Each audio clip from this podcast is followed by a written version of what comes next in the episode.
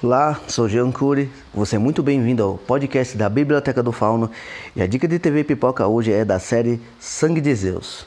Vamos lá. Como o próprio título diz, já é uma outra adaptação da mitologia grega. Mas essa história não é mais sobre um espartano ou algum filho de, de semideus numa história clichêzinha. É uma história até que interessante. Ela tem os mesmos arquetipos de ter os deuses, de ter um filho bastardo com sangue divino, mas a história em si ficou uma adaptação não tão nua e crua como toda a base, mas ela tem um alicerce mais assim de identidade própria. É tanto que no primeiro capítulo você vai se identificar em querer gostar dessa história. Por mais que a animação seja um pouco assim estranha, a coloração dessa animação ela é muito vívida, ela tem um, uma cor assim bonita, mas aí vai de gosto. Agora, assim, os personagens vai de um, um próprio personagem que é um filho de, de um deus, como o próprio nome diz, é de Zeus. Só que na trajetória ele vai descobrindo outras coisas que coligam o seu desafio sobre a sua jornada do herói.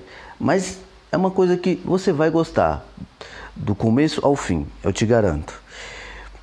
Os prós dessa animação é a própria readaptação da mitologia grega, a interação dos personagens, a colocação dos deuses para essa animação que ficou muito boa. Eles têm um papel mais assim divino, não somente aquela coisa mais vulgar da própria história da mitologia grega, que eu digo, é bom para você ler, mas a adaptação hollywoodiana é muita coisa glamurosa do que as histórias menos contam.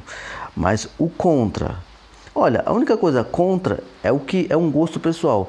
O tipo de traço de desenho eu acho meio estranho, porque ele não é um, um tipo, parece uma coisa quadrinho, mas assim, é muito legal. Tem muitas coisas assim, como os cenários de ambiente são bem feitos, como eu disse, a cor é legal, mas é uma, uma coisa minha de descrição. Mas uma coisa assim que eu achei um pouquinho rala, assim, na base, é não, não adentrar mais na própria camada dos deuses para você identificar melhor os deuses, mesmo sendo uma história do próprio protagonista. Eles assim interagem, mas você não se identifica com eles diretamente. Aparecem muitos deuses, mas não explicam. Eu que já conheço um pouquinho mais de mitologia grega, graças a um, um amigo da época que me ensinou, que agora já é um já é um pai falecido de um amigo meu, ele me ensinou muito sobre mitologia grega. E tipo assim, para quem não conhece, pode achar meio estranho a interação daqueles personagens gigantescos que um já se apresenta como o próprio título, mas os demais, se você não conhecer ou não jogou assim algum jogo que seja datado, a pessoa vai estranhar um pouco esses personagens super poderosos, mas é aquela coisa. Quem não conheceu hoje mitologia grega é porque não teve uma base de leitura na sua família. Então é uma coisa que passa e repassa. A minha nota para essa animação é 7,5 porque ela é bem melhor do que a outra animação anterior de Dragon's Dogma, porque ela tem uma identidade própria e tem um carisma melhor.